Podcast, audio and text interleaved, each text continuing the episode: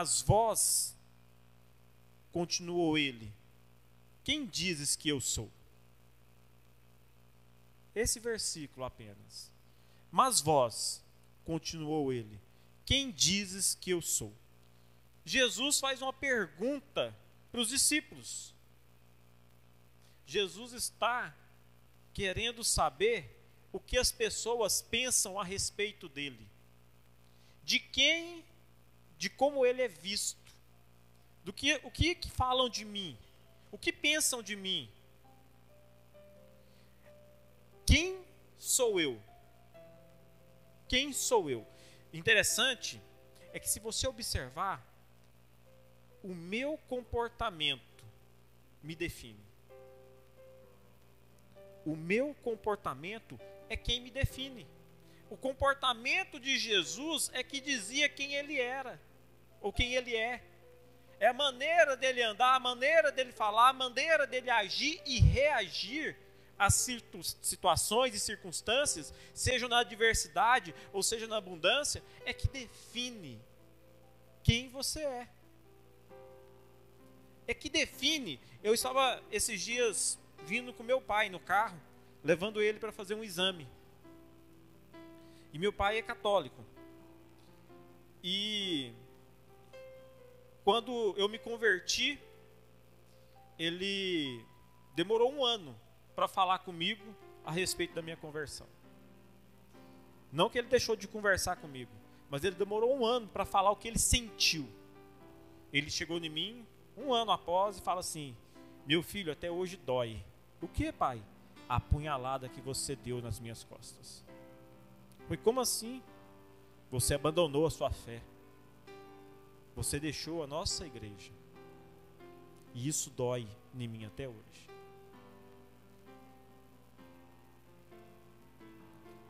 Ele é pai. O sentimento dele, a dor dele. Mas mesmo ele sendo pai, mesmo ele sentindo, quando você conhece a verdade, você não tem como ir contra a verdade. Você não tem como ir contra a um pai maior. E então, a gente vindo para Goiânia, eu levando ele, e ele muito mais agora aberto ao Evangelho, até porque o meu irmão, casou com a filha do pastor, né? É casado com a Ângela, filha do pastor Edson. Então a convivência, se ele não gostava de crente, agora o filho, a nora dele é a filha do pastor. O filho dele é pastor. O filho mais novo dele é casado com a filha do pastor. Tem, Deus tem alguma coisa nesse negócio. É muita coincidência. E como cristão não crê em coincidência, mas crê em propósito, ele, come... ele teve que se moldar. O pastor teve que começar a frequentar a casa dele. Ele teve que gostar do pastor. E aí a gente vindo para Goiânia e ele falava assim: Eu mudei muito. Só que a sua mãe não vê. Mas eu já mudei demais. Eu não sou mais aquele mesmo homem. Só que é engraçado, ela não consegue enxergar ainda em mim mudanças. E realmente ele mudou. No entanto, o nível de mudança para que o outro possa enxergar ainda é pequeno. Você precisa de um microscópio para poder colocar lá e ver as mudanças elas são reais, ele não está errado, elas são reais. Só que muitas das vezes elas não saltam aos nossos olhos. A gente quer que as mudanças venham e que saltem aos nossos olhos. Existem mudanças que são assim, mas tem outras que elas são gradativas, um processo, um dia após o outro. É um dia após o outro. E ele, e eu falei para ele, pai, talvez o Senhor não tenha mudado ainda o suficiente para que chegasse no nível das pessoas enxergarem. Talvez o senhor pense que já mudou muito e está bom. Mas ainda não foi o suficiente. O senhor ainda não alcançou o nível suficiente para expressar Jesus. Ainda não é o suficiente para demonstrar a graça de Jesus na sua vida. Talvez nós queremos que as pessoas enxerguem em nós Jesus, mas nós ainda não temos o suficiente de Jesus para que as pessoas possam enxergar Ele em nós.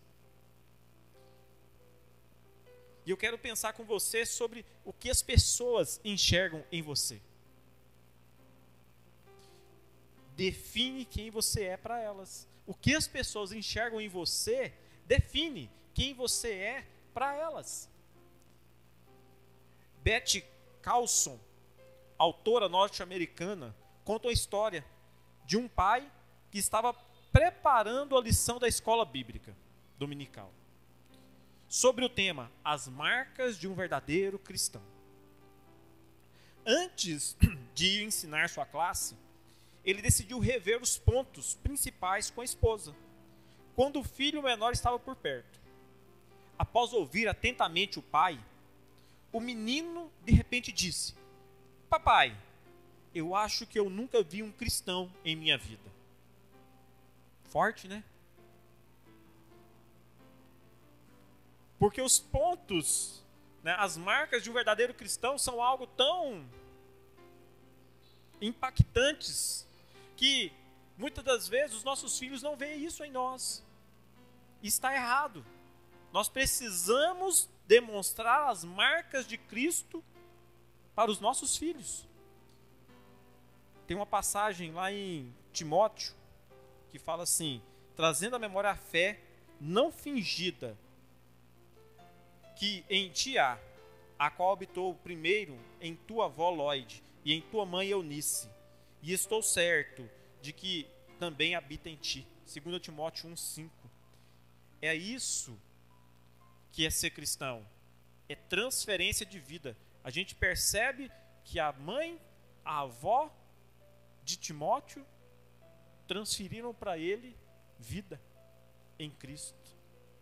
A fé delas a sua fé tem sido transferida para quem? Quem pode espelhar em você? O seu filho pode ser um cristão como você é? Você gostaria, com excelência, não, eu sou um cristão e meu filho pode me seguir. Paulo, ele nos orienta, ele fala assim: sede meus imitadores, como eu sou de Cristo porque você não consegue ver Cristo aqui para você imitar Ele, mas você consegue ver um homem de Deus para você imitar Ele se ele imita Cristo, porque foi passado de geração em geração. Foi passado primeiro de Jesus para os apóstolos, dos apóstolos para os seus discípulos, e foi passado. Então, os homens de Deus são as nossas testemunhas, são os nossos exemplos que devemos seguir segundo Cristo olha, eu posso falar para você, olha para mim. Segue o que eu estou falando. Porque eu olho para o meu pastor. Pastor, mas é homem. Mas é um homem que imita Cristo. É um homem que imita Cristo. Se você não conseguir ver Cristo em mim, está errado então. Eu estou errado. Eu estou na função errada, no lugar errado. Porque você, como cristão, precisa expressar Jesus através da sua vida. Tem uma outra historinha que eu gosto muito, que diz assim, ó, um cristão foi visitar um amigo em Londres, na Inglaterra. Bateu na porta da casa e uma menininha veio atender. O homem se apresentou, mas a menina não entendeu o nome ela voltou lá para dentro e avisou o pai: Papai, papai, está aí na porta um senhor que deseja vê-lo. E o pai pergunta: Como é o nome dele, filha? Eu não entendi o nome dele, papai, mas ele é muito parecido com Jesus. Olha a diferença. Você expressar Jesus sem falar nada. Sem abrir a boca, apenas com a sua, com seu semblante, com a sua feição calma, tranquila, mansa, humilde, expressando a graça de Deus. Lá em 2 Coríntios 3, 18, diz assim: Mas todos nós, com o rosto descoberto, refletindo como um espelho a glória do Senhor, somos transformados de glória em glória na mesma imagem, como pelo Espírito do Senhor. É possível. É possível resplandecermos da glória de Deus. É possível. Anos atrás, queridos, as autoridades comunistas da China encarregaram um de seus escritores de escrever uma bibliografia oficial de Hudson Taylor. Com o objetivo era denegrir a figura deste grande missionário, visando desacreditá-lo perante os chineses, em quem perduravam a lembrança das abnegadas atividades daquele homem de Deus.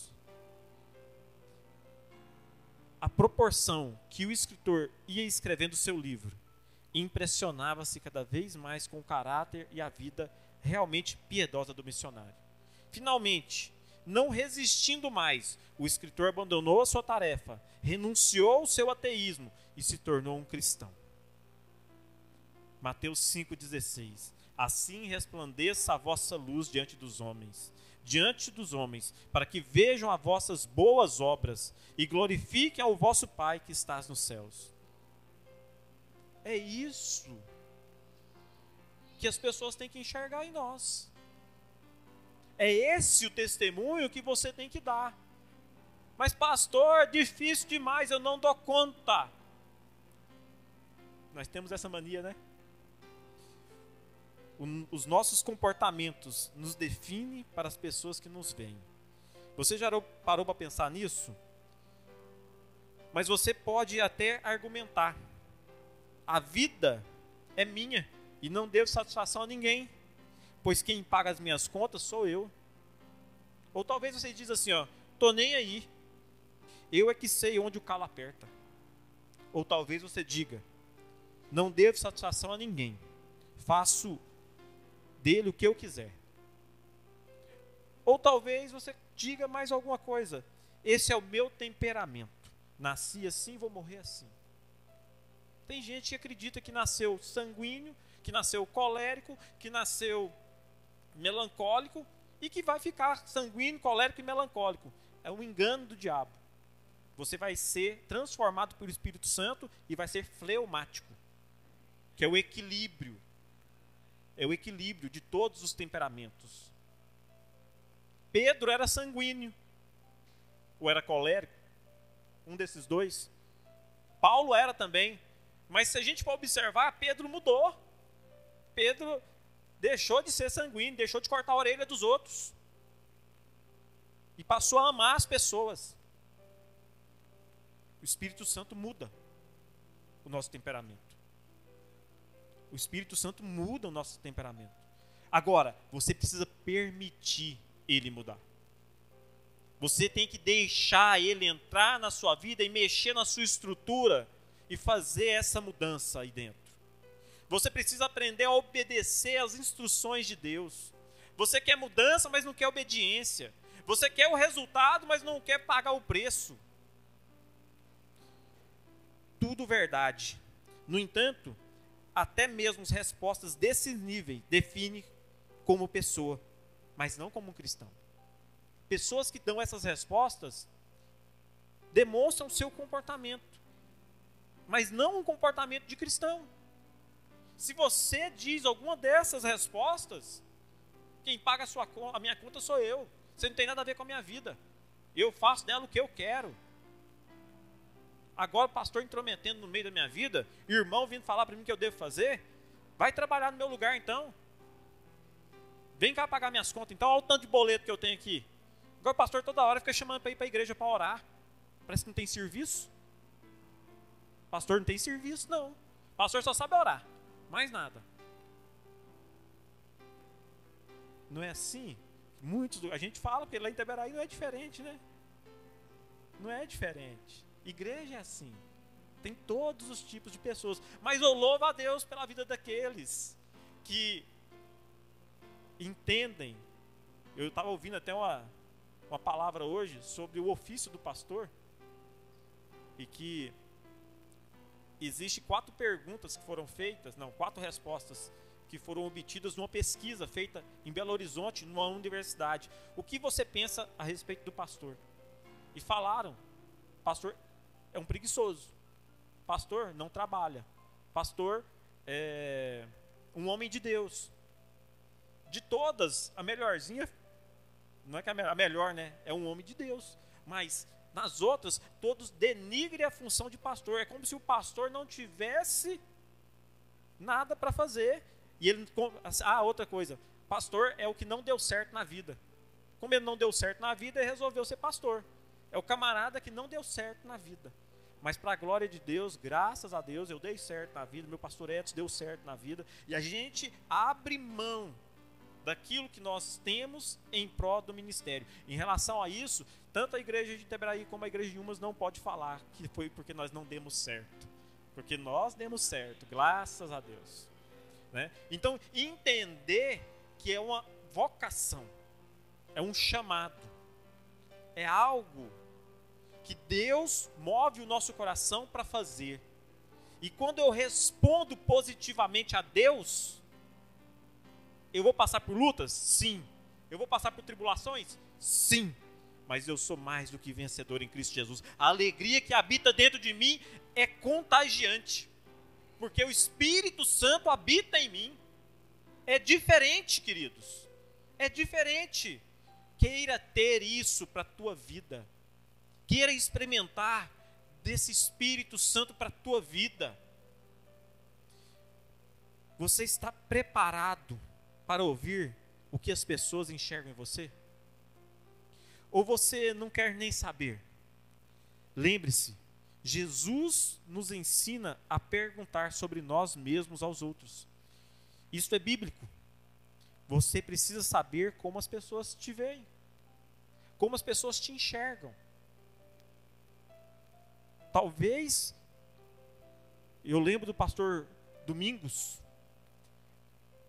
ele dando testemunho para nós que ele tirou um dia para ouvir o que a família dele pensava a respeito dele.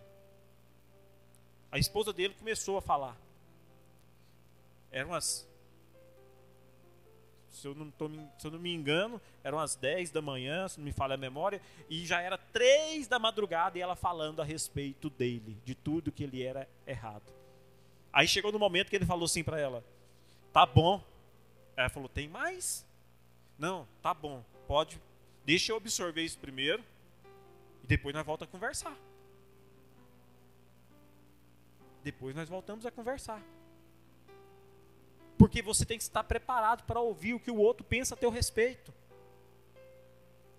Porque se você não estiver preparado, ou você entra numa depressão profunda, ou você parte para cima e comete um homicídio. Misericórdia. Mas separar nunca. Né? Lá em Teberé a gente brinca, né? A gente nunca pensa em divórcio. Em assassinato, talvez. Mas em divórcio, não divórcio não existe. Então, nós precisamos entender que eu tenho que ouvir o que o outro pensa a meu respeito para eu crescer. E que falar também o que você pensa a respeito do outro. É um relacionamento, é uma via de mão dupla. E eu vou analisar um caso na Bíblia onde existe dois modelos de comportamentos distintos. Está no livro de 1 Reis, no capítulo 18 onde Elias desafia os profetas de Baal a fazer descer fogo do céu sobre o sacrifício. Vamos analisar primeiro o comportamento do, dos profetas de Baal. Pode colocar para mim aí o 1 Reis 18,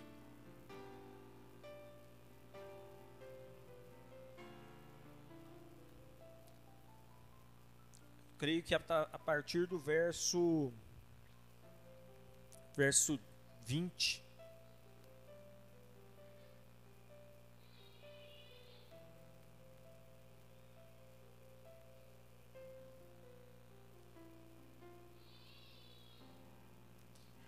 Olha só. Diante desse desafio, o desafio que Elias propôs a Acabe, de fazer descer fogo do céu para provar se eram os profetas de Baal, se Baal realmente era Deus, ou se era o Senhor de Israel que era o Deus verdadeiro. Diante desse desafio, Acabe convocou os filhos de Israel e reuniu todos os seus profetas no Monte Carmelo. Próximo. Elias, aproximando-se de todo o povo, bradou: Até quando claudicareis das tuas pernas? Depois vocês podiam colocar essa versão aí, ó, colocar a versão NVI. Tá bem rebuscada essa linguagem, o pessoal não vai entender. Dá para trocar aí?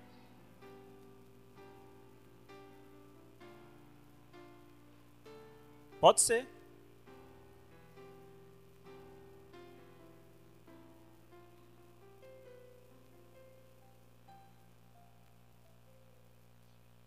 Claudicareis. Vou ter que olhar no dicionário depois o que, que é esse negócio.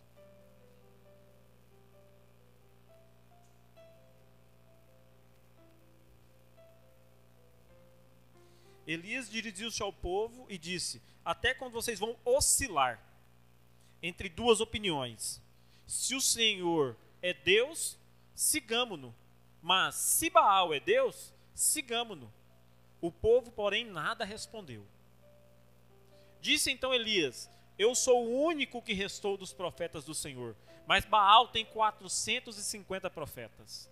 Tragam dois novilhos, escolham eles um e cortem-no em pedaços e o ponha sobre a lenha, mas não acendam fogo.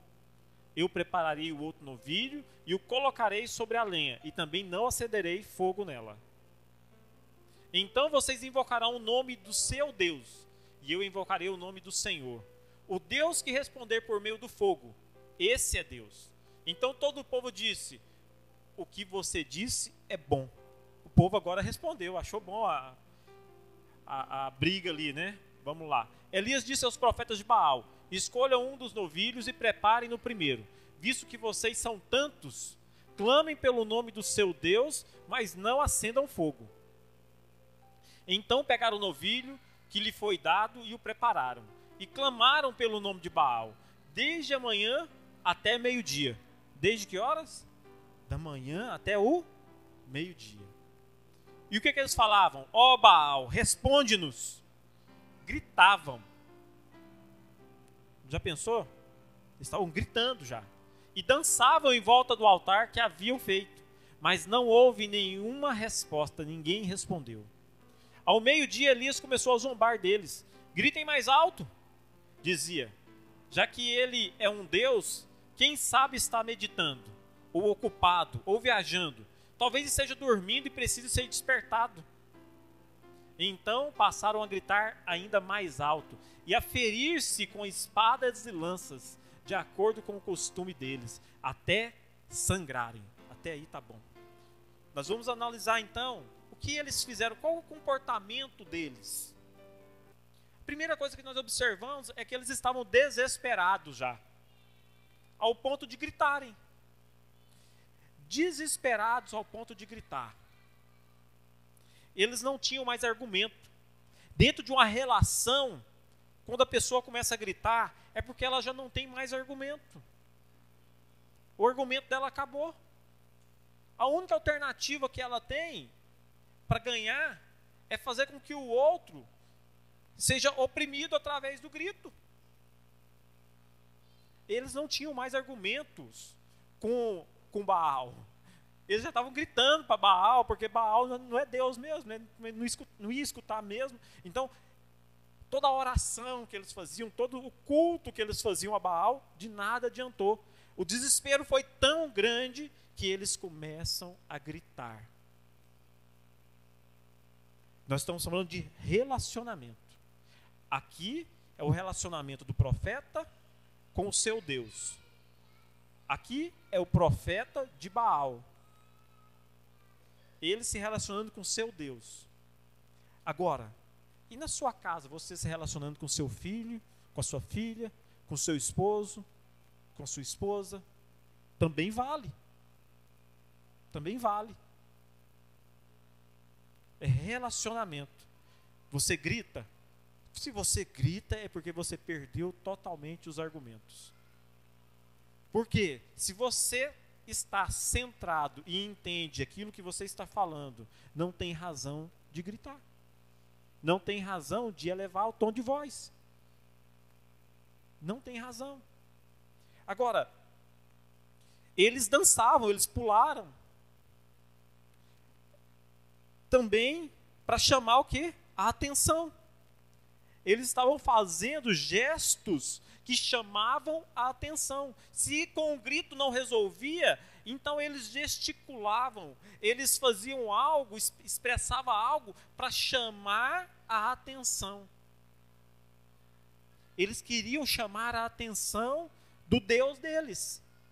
E muitas das vezes, quando os nossos gritos não surtem efeitos, nós começamos então a querer chamar a atenção do outro através dos nossos gestos, através das nossas atitudes. A gente quebra o prato, a gente não, perdão, nunca quebrei prato, nem minha esposa. Mas você, tem gente que tem mania de pegar o negócio e tacar na parede e quebrar. Para quê? Chamar a atenção. Queridos, não é culpa sua se você quebra prato ou taca as coisas no chão. Você aprendeu isso na sua casa, na sua criação. Agora, é culpa sua você continuar fazendo isso depois de adulto, porque você não é mais criança. Você não é mais criança. Atitudes como essas demonstram a infantilidade da pessoa. Infelizmente. Então, chegou o momento que você é cristão. Você é pessoa madura. Você conhece a palavra.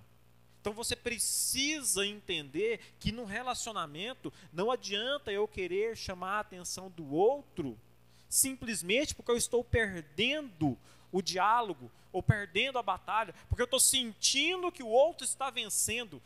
A nossa luta não é contra carne e sangue. A nossa luta não é contra o meu esposo, a minha esposa, não é contra o meu filho, a minha filha. A minha luta é contra o inimigo das nossas almas que ficam nos influenciando no mundo espiritual para que ocorra a discórdia dentro de casa, porque só ele sai vencedor nessa. É só o diabo que vence. Todos perdem e o diabo vence. É isso que ele quer. Ele quer deixar a pessoa desesperada. Ele quer colocar a pessoa numa forma onde ela pode até dar cabo da própria vida. Tamanho o desespero.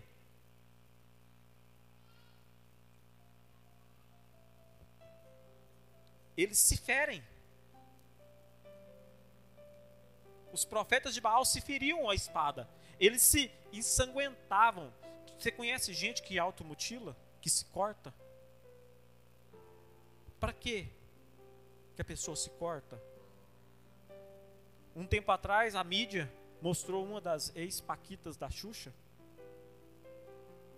E ela apareceu cheia de marcas, de hematomas, aonde ela acusou o marido de ter feito aquilo. E depois descobriram que ela mesma se feria para acusar o marido de violência. Ao ponto que se chega no relacionamento. Mas a gente não pode ficar espantado com isso, porque na Bíblia conta o relacionamento do profeta com o Deus Baal deles, tinham que se ferir para chamar a atenção, para poder pagar um preço. Eu vou dar meu sangue aqui, eu estou cortando aqui. Olha aqui, ó, o que eu estou fazendo. Demonstração a própria pessoa se ferir ao ponto que chega. São atos de desesperos, atos que leva a pessoa a um nível de autossabotagem. A pessoa está autossabotando ela mesma. É autossabotagem, querido. Você está destruindo você mesmo com a sua atitude. E o pior, se você tem filhos, eles não merecem passar por isso. Filhos são como esponjas. Se você é assim, porque um dia seu pai ou sua mãe, ou a maneira como você foi criado, você absorveu isso dentro de casa. Isso foi entrando dentro de você. Você quer que o seu filho passe pela mesma situação? Você quer que o seu filho sinta as mesmas coisas que você sente? Você quer ter, dar o mesmo destino para o teu filho? Existe. Se você é tão interessante, você quer ver o pai? Olha o filho. O comportamento do filho expressa o comportamento dos pais comportamento do filho expressa os, o comportamento dos pais. Jesus expressava Deus. Porque ele é filho. E eu aprendi do meu pai.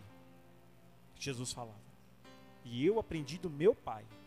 Filho aprende do pai e da mãe. E então o filho expressa aquilo que foi ensinado a ele.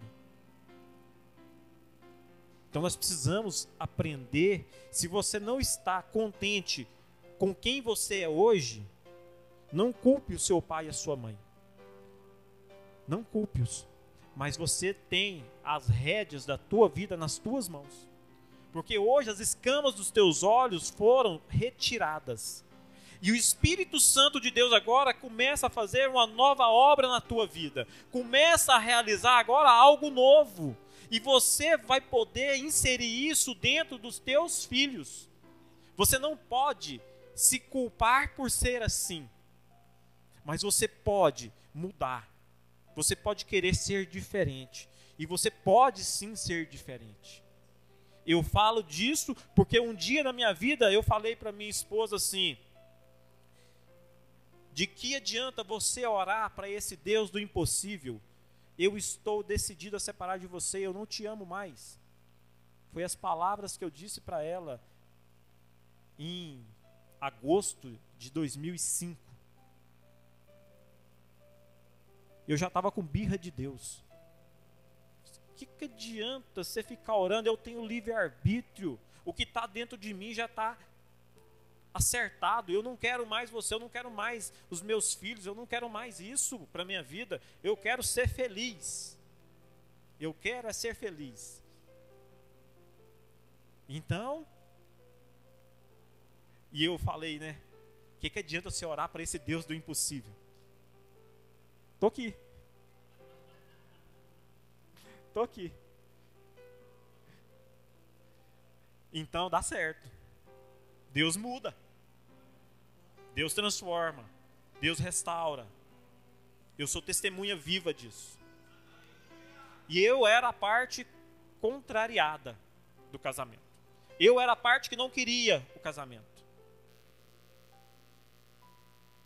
E hoje, eu sou a parte que mais ama o casamento, que mais dá valor na família, que mais entende o princípio de ser pai, de ser mãe, de ser de ter um relacionamento saudável dentro de casa. Isso é primordial, queridos. Não gritem dentro de casa. Não, não tem necessidade de gritar. Não tem necessidade de falar alto. Mas também não gritem com o teu silêncio. Porque o silêncio também é uma forma de gritar. O silêncio contínuo leva a, a, o outro à ira. Leva o outro. Você quer punir o outro com o seu silêncio. E você não sabe o que está se gerando.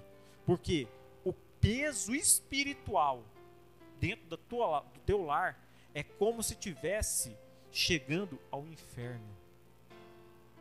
De tão pesado que fica. Um lar aonde você se cala e não dialoga com o teu cônjuge ou com a tua com teu cônjuge. Tem que haver diálogo sadio, saudável, tem que haver. Você é cristão. Você não precisa bater a cabeça. Você pode resolver de forma. Talvez você precise de um mediador. Quantas vezes eu mais a minha esposa fomos mediadores de conflitos de casais? Lembro até hoje que teve um dia que eu queria pular pela janela da minha sala. A janela estava fechada. Porque o camarada bateu na mesa e queria avançar em mim. Mas não avançou não. Porque muitas das vezes a gente tem que falar a verdade. E nesse falar a verdade a pessoa se Ser pastor também é, é, tem risco de periculosidade, é, salubridade. É, não é fácil não.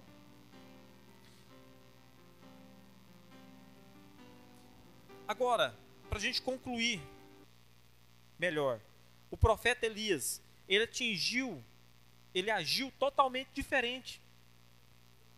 Profeta Elias, continua lá para mim, por favor, vamos ver como é que o profeta Elias fez. Você está vendo assim, turvo? Ou só eu? Tem vezes que a gente pensa que a nossa vida está desse jeito. Você não consegue enxergar nada, está tudo turvo. Passou o meio-dia e continuava profetizando em transe até a hora do sacrifício da tarde. Tinha uma hora exata do sacrifício. Mas não houve resposta alguma, ninguém respondeu, ninguém deu atenção. Então Elias disse a todo o povo: aproxime-se a mim. Vem cá, chega perto. Vamos conversar? Vamos resolver esse negócio? Sem briga. E o povo aproximou-se e Elias reparou o altar. Elias consertou aquilo que estava estragado. Olha só. E reparou o altar. Depois apanhou doze pedras, uma para cada tribo dos, dos descendentes de Jacó, a quem a palavra do Senhor tinha sido dirigida. E disse: Seu nome será Israel. Com as pedras construiu um altar em honra do nome do Senhor e cavou ao redor do altar uma valeta com capacidade de duas medidas de semente. Elias chama o povo Vamos ficar junto? Preciso conversar. Vamos reconstruir o altar de Deus na nossa vida? É tempo de nós abaixarmos as guardas, abaixar a guarda e levantar um altar. É trégua. Deus agora vai estar aqui no nosso meio. Depois arrumou a lenha, cortou o novilho em pedaços e pôs sobre a lenha. Então lhe disse: Encham de água quatro jarras grandes e derramem-na sobre o holocausto e sobre a lenha. Façam-no novamente, disse eles, e o fizeram novo. Façam pela terceira vez, ordenou, e eles fizeram pela terceira vez. A água escorria do altar, chegando a encher a valeta. A hora do sacrifício, o profeta Elias colocou-se à frente e orou. Tem um momento certo para você chamar para conversar. Tem um momento certo aonde é a hora do sacrifício. Tem um momento certo de você restaurar o altar.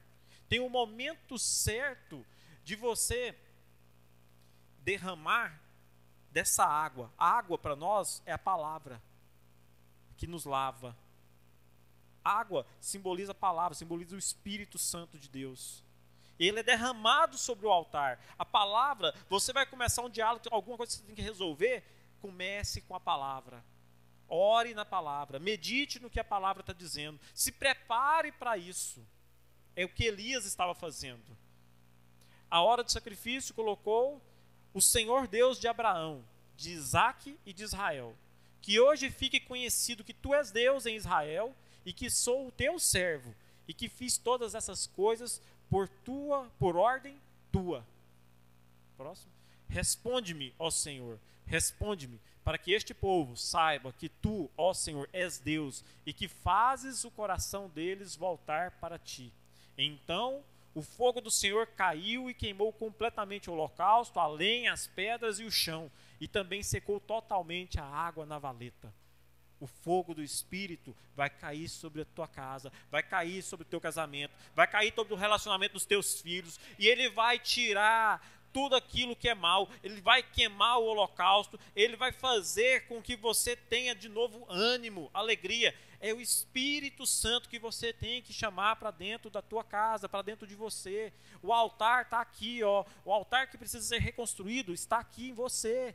Você tem que trazer o Espírito Santo de novo para dentro.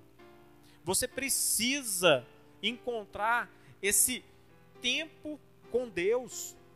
Deixa de andar na carne, deixa de andar na carne, querido. Ande no Espírito, ouça a voz do Espírito, tenha tempo de meditação no Espírito. Larga de ouvir o que as pessoas têm para falar para você. Ouça o que Deus tem para falar. Ouça a Bíblia Sagrada. Ouça o que a voz do Senhor está dizendo. Ouça. E eu quero concluir E você? Confia no Senhor para isso? Ou você prefere espernear e falar: não, não tem jeito mesmo não?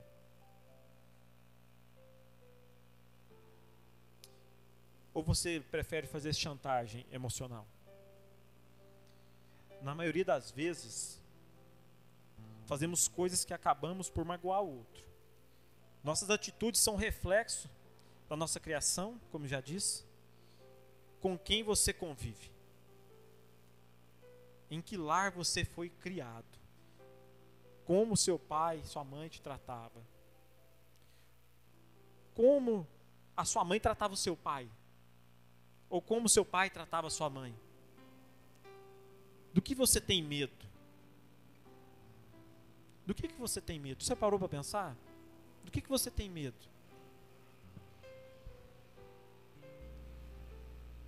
Essas são perguntas que merecem respostas. Mas para isso, você precisa reconhecer a sua imperfeição e entender que o mundo não gira ao teu redor, mas que você tem parte em algo maior do que você mesmo. Seus comportamentos me dizem muito ao teu respeito sua vida com Deus, seu comprometimento com o reino, como será a história dos seus filhos, como será o seu fim. O seu comportamento revela essas quatro áreas da tua vida: a sua vida com Deus, o seu comprometimento com o reino, a sua história, a história dos seus filhos e o seu fim. Você parou para pensar onde você quer passar a eternidade?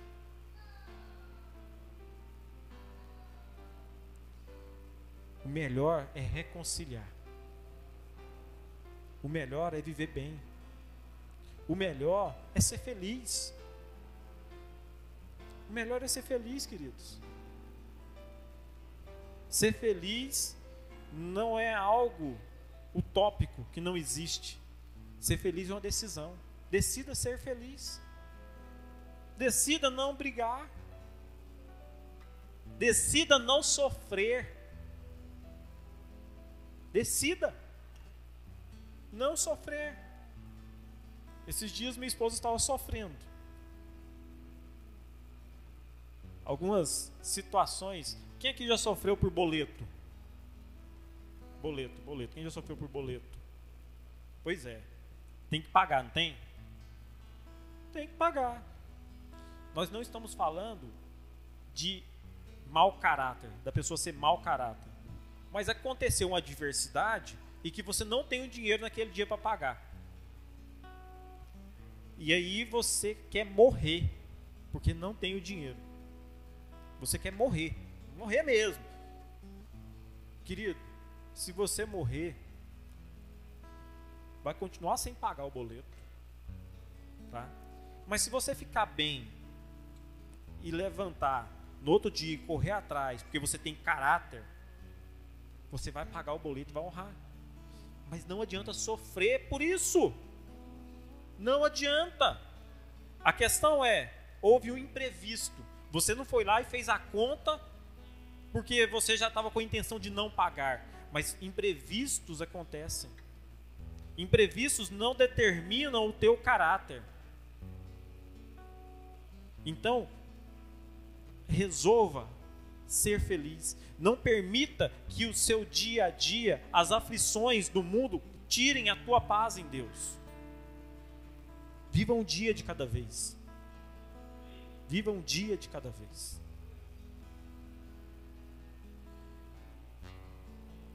Mas tudo isso pode ser mudado a partir do momento que você toma a decisão correta, sem pensar em benefício próprio.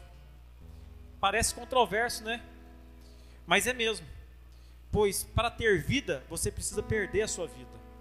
Com Deus, mais é menos e menos é mais.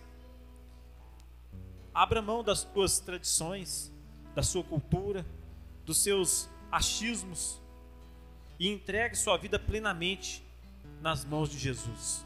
Deixe ele ser o único governante da sua vida. Descanse nele, permita ele tomar as rédeas do teu destino e então verás a glória de Deus sobre a sua vida. E eu quero encerrar falando sobre um jornalista, famoso jornalista Henry Stanley, foi à África a fim de procurar o missionário David Livingstone, de quem há muito havia notícias, não havia notícias. Encontrou, observou no seu trabalho, ouvindo e também ouviu o que diziam do grande cristão. E mais tarde disse: Agora eu creio que há um Cristo, porque há um Livingstone. Queridos, as pessoas têm que crer que existe um Jesus quando elas olham para você. E isso começa dentro da minha casa. Isso começa com a minha esposa olhando para mim e eu olhando para ela. Eu sei que tem Cristo, eu sei que Jesus existe, porque existe uma Iracilene. Tem que ser assim. Tem que ser assim. Se Cristo existe, ele tem que estar em mim. E então, quero convidar você a ficar de pé. E eu quero falar para você não tentar. Não tentar. Chamar o Ramon aqui. Ramon, vem cá. Vou pedir para o Ramon. Tá vendo esse gasofilaço aqui, Ramon? Você podia tentar tirar esse gasofilaço para mim daqui e colocar ele lá no canto, por favor. Não, Ramon, eu pedi para você tentar. É para tentar. É só para tentar. Tentar. Tentar é um esforço desperdiçado.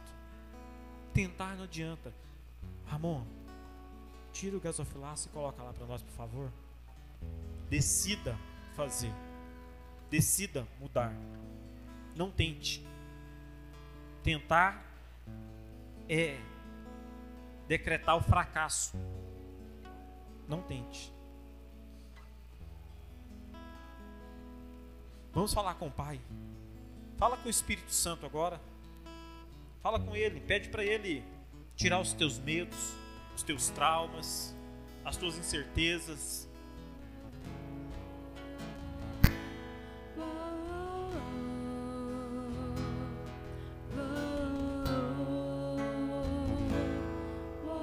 momento do Espírito Santo vir e derramar sobre nós do teu fogo.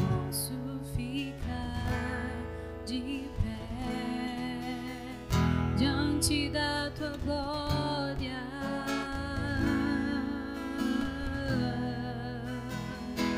Eu não posso ficar de pé diante da tua glória.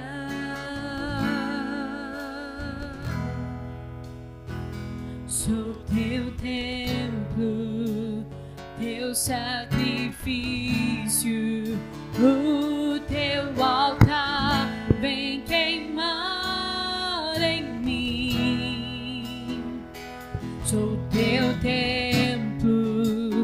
Teu sacrifício.